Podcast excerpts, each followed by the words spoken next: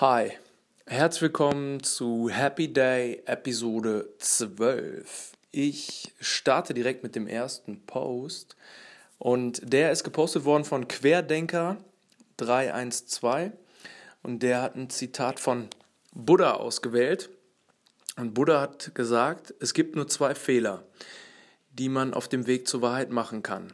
Nicht den ganzen Weg gehen und nicht beginnen. Also das heißt im Prinzip, ähm, wir, also der größte Fehler ist sicherlich nicht zu beginnen.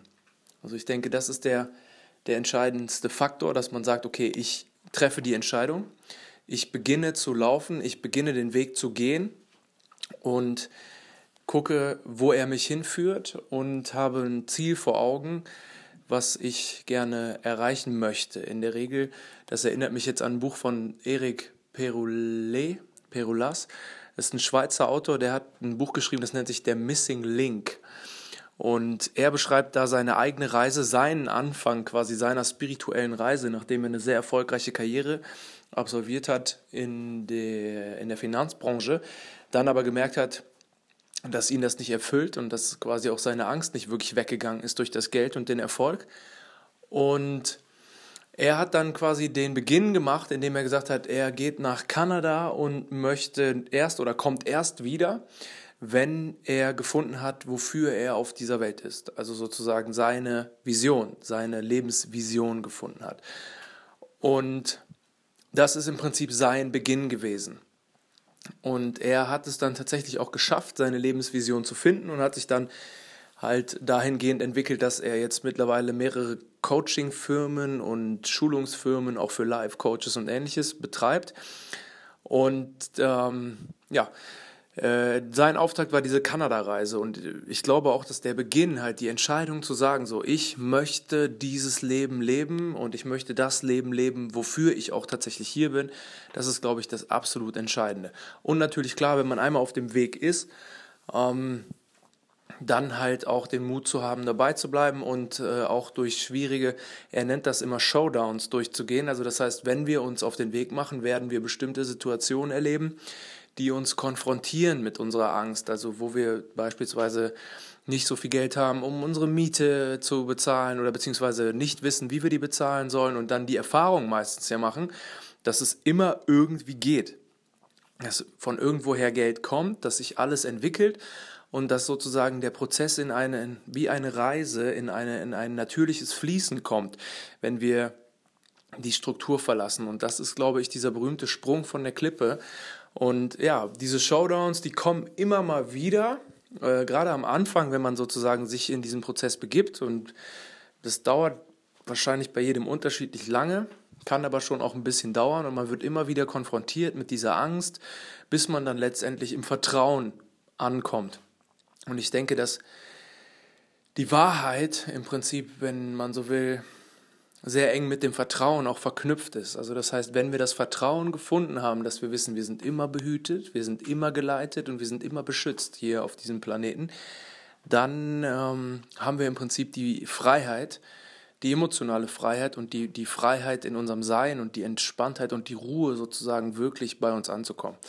Und ja, wie gesagt, der Auftakt ist eine Entscheidung und der Weg ist Arbeit, wenn man so möchte. Und er führt aber dann irgendwann immer in das Ziel, dass wir uns erkennen, in dem wer wir sind, was wir wirklich machen wollen. Und wenn wir auf die, sag ich mal, die Ausrichtung gefunden haben, in die wir gehen möchten, also die Richtung sozusagen bestimmt haben, der Kompass sich justiert hat, dann glaube ich, kriegen wir auch noch mal zusätzliche Energie oder so ist meine Erfahrung, dann kriegt man zusätzliche Energie, weil quasi die Seele sozusagen dazu gesteuert wird energetisch und sich mehr oder weniger Energien freisetzen, die wir vorher gar nicht zur Verfügung hatten, weil die bewusst gebremst waren, weil wir sonst viel weiter in die falsche Richtung gelaufen wären, als wir jetzt vielleicht in die falsche Richtung gelaufen sind, weil wir nicht so viel Energie hatten. Wenn wir dann in der richtigen Richtung sind und der Weg der richtige ist, dann wird die Energie ähm, freigeschaltet und die Rakete gibt Schub, in Anführungsstrichen. Ja, das war das erste Zitat. Das zweite Zitat ist von Master Mindset Spruche. Und ähm, die haben gepostet, der Schlüssel zum Erfolg ist, anzufangen, bevor du bereit bist. Und das bezieht sich natürlich wieder auf den, auf den großen Perfektionismus, der in unserer Gesellschaft so stark verbreitet ist. Also das bedeutet, wir haben so viele Role Models, wo wir denken, wow, krass, die sind alle so viel besser, die sehen so viel besser aus, die, sind, die haben eine so viel bessere Stimme, die sind so viel, ähm, was auch immer, besser als wir. Und ich muss erst die Stimme von diesem Mensch quasi bekommen und ich muss das, den Körper von diesem Mensch sozusagen haben und ich muss die Schreibfähigkeit von diesem Mensch haben und die Sprachfähigkeit von diesem Mensch haben.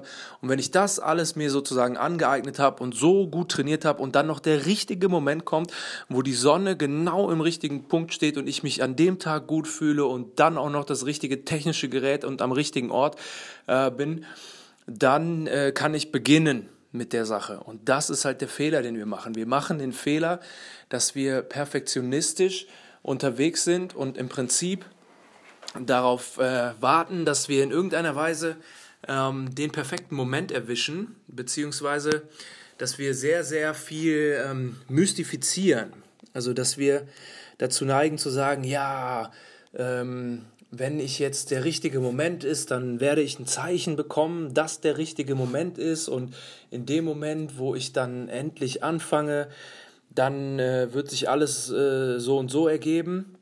Und dadurch, da muss man auch aufpassen. Also ich persönlich bin definitiv ein sehr spiritueller Mensch, nur ich kenne das von mir, dass ähm, wenn man sehr geistig unterwegs ist, also nicht gut geerdet ist, keine gute Verbindung mit seiner ähm, ja, mit seiner, mit seiner Wurzel hat oder seinen Wurzeln hat, dann neigt man schnell dazu, der Geist neigt schnell dazu, sehr stark zu mystifizieren und sehr stark zu ähm, ja, Zeichen zu deuten und auf den richtigen Moment zu warten und immer auf das Gefühl zu warten, ja, ja, heute, ja, ich fühle mich noch nicht hundertprozentig perfekt, vielleicht ja dann morgen. Und morgen regnet es dann und dann denkt man, na, jetzt regnet es auch noch nicht der richtige Tag. Und so äh, können sich viele, viele, viele Jahre tatsächlich äh, können so ins Land ziehen, ohne dass wir tatsächlich in das Handeln kommen oder ins Handeln kommen. Und ich kann das nicht genau einschätzen. Wir haben auch schon oft gehört, dass wir im Prinzip unser, unser Entwicklungsprozess ein ganz natürlicher Prozess ist, was ich auch absolut unterschreiben würde. Und dass wir den auch nicht sehr stark beeinflussen können, außer wir können ihn quasi verhindern oder bremsen. Und da ist natürlich dann die Frage, ähm, einen bestimmten Teil des Weges, den müssen wir, glaube ich, auch tatsächlich alleine gehen. Also das heißt, bestimmte Entwicklungen müssen wir alleine absolvieren und fliegen da so ein bisschen unter dem Radar, würde ich das mal nennen, und äh, präsentieren uns nicht großartig in der Öffentlichkeit und sind auch nicht, ähm, ja, jetzt in dem Sinne so präsent in, in, dem, in der Öffentlichkeit oder überhaupt, sondern mehr mit unserer Entwicklung beschäftigt. Und dann gibt es quasi die, in dieser Phase der Heilung ist, denke ich, der Rückzug auch die richtige, der richtige Ansatzpunkt.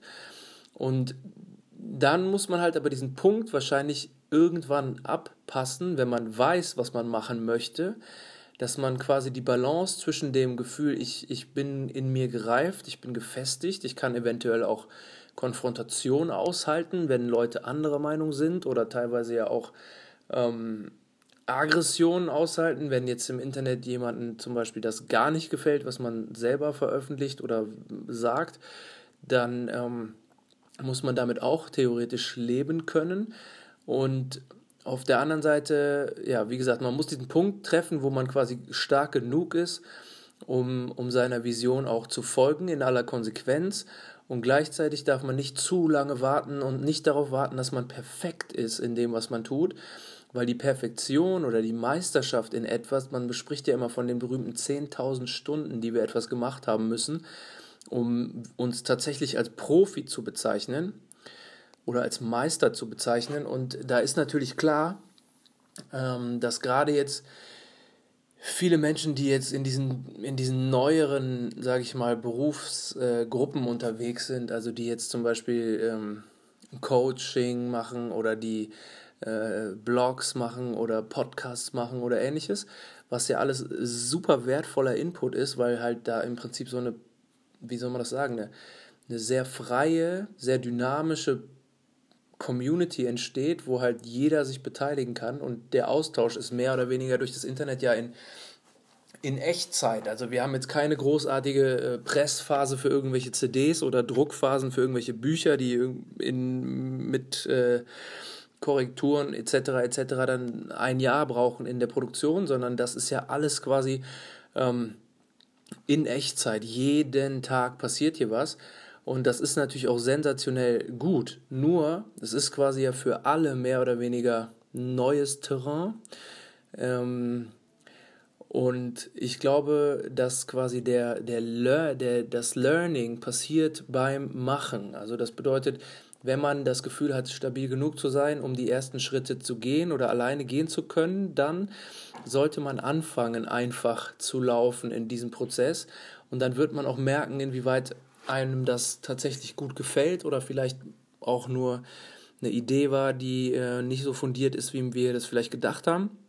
Aber nichtsdestotrotz lernen wir nur in dem Prozess quasi, egal was wir machen. Und deshalb bedeutet es, wenn jemand den, den, äh, den Weg kennt, den er gehen möchte, dann muss er unbedingt ins Handeln kommen und darf sich nicht abhalten lassen davon, ähm, dass er darauf wartet, perfekt zu sein, bevor er anfängt. Weil das ist der Fehler, der uns im, in der Passivität hält. Und dann können wir nicht gut werden, weil wir halt nicht auf unsere entsprechenden Stunden kommen und äh, nicht die Erfahrung sammeln, die wir sammeln müssen, um gut zu werden in etwas. Die Wiederholung und die Kontinuität sind die entscheidenden Faktoren für Erfolg, egal was wir machen.